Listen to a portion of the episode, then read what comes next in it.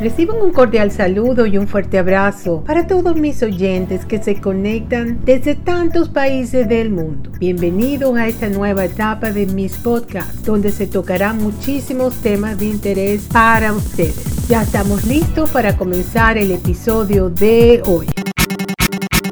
En el episodio de hoy vamos a hablar de la neurotecnología y sus aplicaciones. Vamos a definir qué es lo neurotecnología y en todo lo que se está pudiendo aplicar. Entonces tenemos que la neurotecnología va de la mano de la neurociencia y busca desentrañar los enigmas del cerebro. Entonces vamos a definir qué es lo que es la neurotecnología. Esta engloba todas las tecnologías desarrolladas para entender el cerebro, visualizar sus procesos e incluso controlar, reparar o mejorar sus funciones. La neurotecnología ha alcanzado otros ámbitos que normalmente pasan desapercibidos que van desde el desarrollo de fármacos para tratar alteraciones mentales como la depresión, el insomnio o el déficit de atención hasta el de tecnologías dedicadas a la rehabilitación neurológica después de accidentes cerebrovasculares. También se aplica para la recuperación de la audición con los implantes cocleares. De esto se trata todo, muchas de las cosas que podemos lograr con la neurotecnología. Entre las prácticas y técnicas de la neurotecnología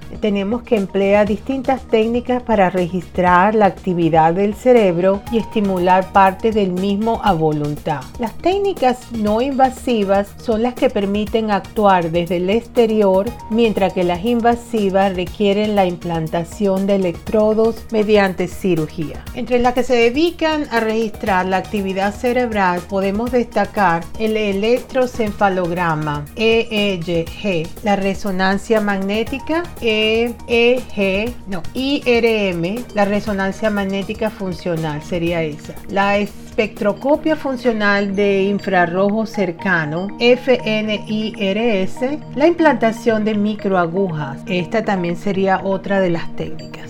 La neurotecnología tiene relación con las tecnologías cognitivas. Dice, según la consultora del Lot y TED, son tecnologías derivadas de la inteligencia artificial que permiten realizar tareas que antes solo podían realizar los humanos. Algunos ejemplos de esto podrían ser la visión artificial, el aprendizaje automático, el aprendizaje profundo, el procesamiento del lenguaje natural o la automatización robótica de procesos entre otros. Además, el uso de estas tecnologías también permitirá un mayor desarrollo de la neurodidáctica, mejorando los métodos y procesos de aprendizaje. En las aplicaciones de la neurotecnología tenemos las siguientes. Sería el biofeedback neuronal que se utiliza la EEG o MRI en tiempo real. Neurofarmacología de nueva generación, esa la neurofarmacología conductual y la neuro neuroprótesis.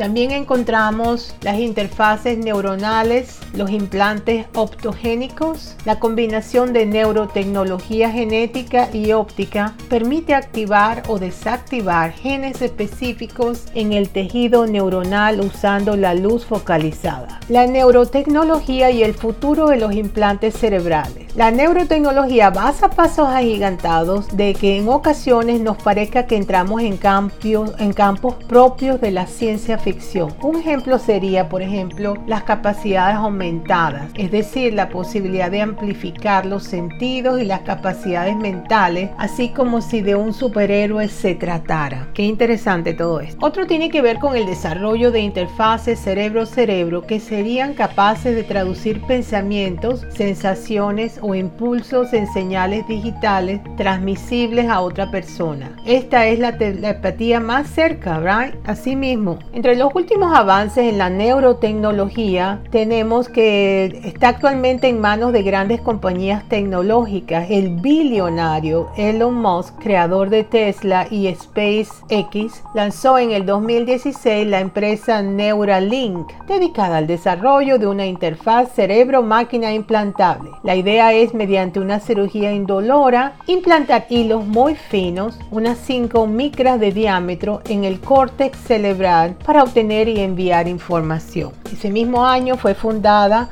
la empresa Kerner que dispone de prototipos de una interfaz cerebral no invasiva basada en la espectroscopia del infrarrojo cercano. En concreto, eso se trata de un casco aparatoso por el momento capaz de identificar, por ejemplo, los estados de ánimo. Gigantes como Facebook y Google también están desarrollando sus propios proyectos de neurotecnología. Bueno, ahora surge otra mm, situación que sería la neurotecnología y los neuroderechos. Capacidades de neurotecnología se centran en detectar qué está ocurriendo dentro del cerebro para llegado el momento poder influir en sus funciones. Aquí es donde aparecen los límites éticos, por supuesto llevado al extremo y como fruto de la evolución tecnológica puede equivaler a leer, incluso controlar los pensamientos y emociones de una persona. Pues esto llevado al extremo y como fruto de la evolución tecnológica puede equivaler a leer, incluso controlar los pensamientos y emociones de una persona. Esto sería realmente bien preocupante, esta parte. Según la prestigiosa revista Scientific American, los avances de la neurotecnología requieren una evolución paralela de los neuroderechos. En un futuro cercano, las empresas privadas podrían tener acceso a las enormes cantidades de datos que arrojarán los dispositivos neurotecnológicos y estos derechos se centrarían en la protección de dicha información personal y en la prevención de riesgos derivados, como podría ser las modificaciones epigenéticas, las complicaciones neuropsiquiátricas o su uso para biohacking. ¿Qué tal? Se nos complica la cosa. Puede ser muy bueno para muchas cosas, pero también tiene su parte oscura que podría ser algo negativo a la vez hay que saberla usar con ética profesional para que no caigamos en otras funciones que no son las deseadas. Todos estos avances de la ciencia pues simplemente lo que nos llevan es a otro mundo de percepción que estamos viviendo. Cada año